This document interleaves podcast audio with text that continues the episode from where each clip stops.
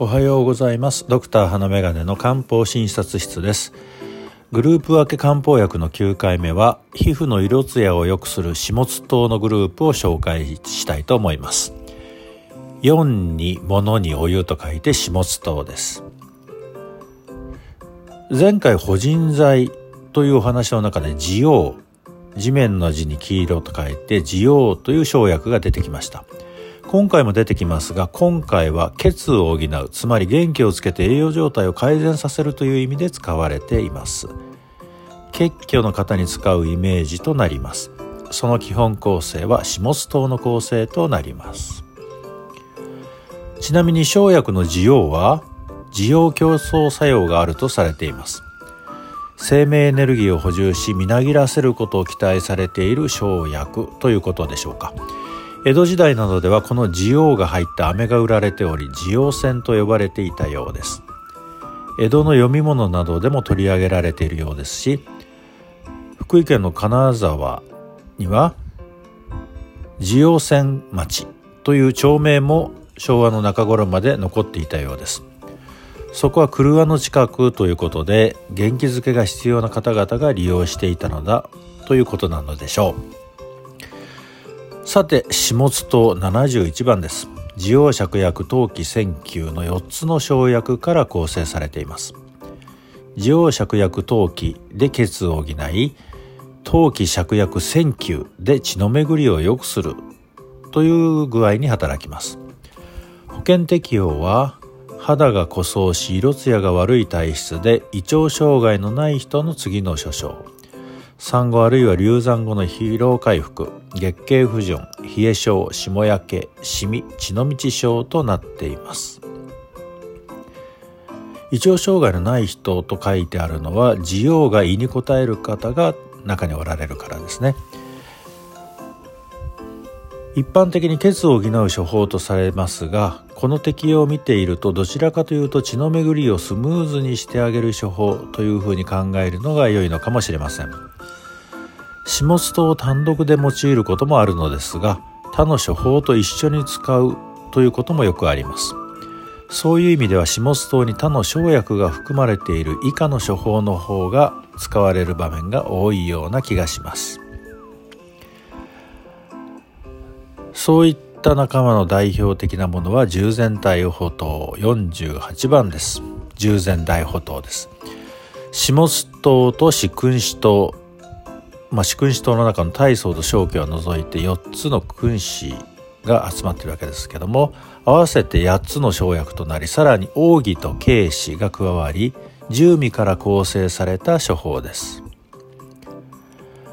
保険適用病名は術後の体力低下疲労倦怠食欲不振寝汗手足の冷え貧血となっています。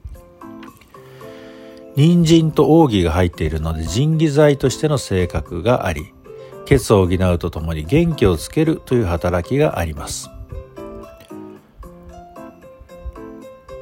始末糖で血を補い巡りを良くし主君子糖で元気をつけ慶子は気の巡りを整え奥義は肌を強くするとともに元気をつけるといった働きです。大病を患った後や大きな手術をした後などは体力が落ち貧血傾向となったりしていますがそんな時に利用される処方となります。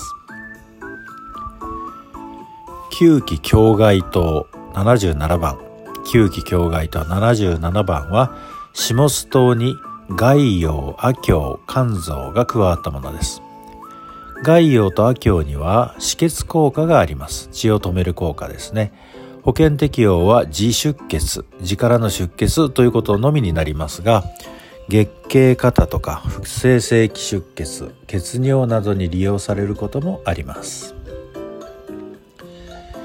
七物硬化糖46番、七物硬化糖46番、始末糖に奥義、超糖項、黄幕が加えられた構成となっています。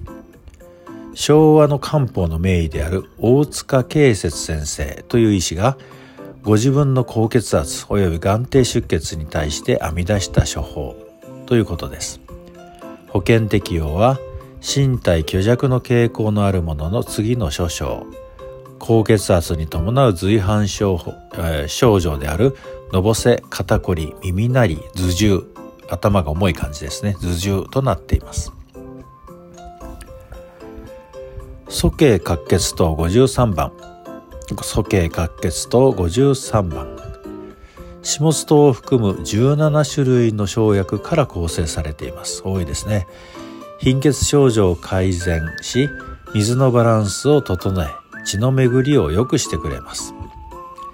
整形外科で座骨神経痛などと診断をつけられたような方によく使われ関節痛神経痛腰痛筋肉痛が保険適用となっています。陶器因子86番。陶器因子86番は皮膚がカサカサしてツヤがない方に使う処方です。高齢者で皮膚がかゆいと言ってかきむしったりしているような方に使います。下津糖が入っているわけですからベースに血虚があると思われる方に使います。血を補い皮膚を強くしかゆみを抑える処方です。以上下津糖の入っている処方のいくつかを紹介しました。皮膚がカサカサしている色色艶が悪い目がかすむ爪がもろい生理が不順といった血虚の状態がある方に使うというイメージが基本になります。今回もドクター花眼鏡の漢方診察室を聞いていただきありがとうございました。疑問質問感想などをお寄せいただけるとありがたいです。今日があなたにとって穏やかな一日となりますように。ではまた。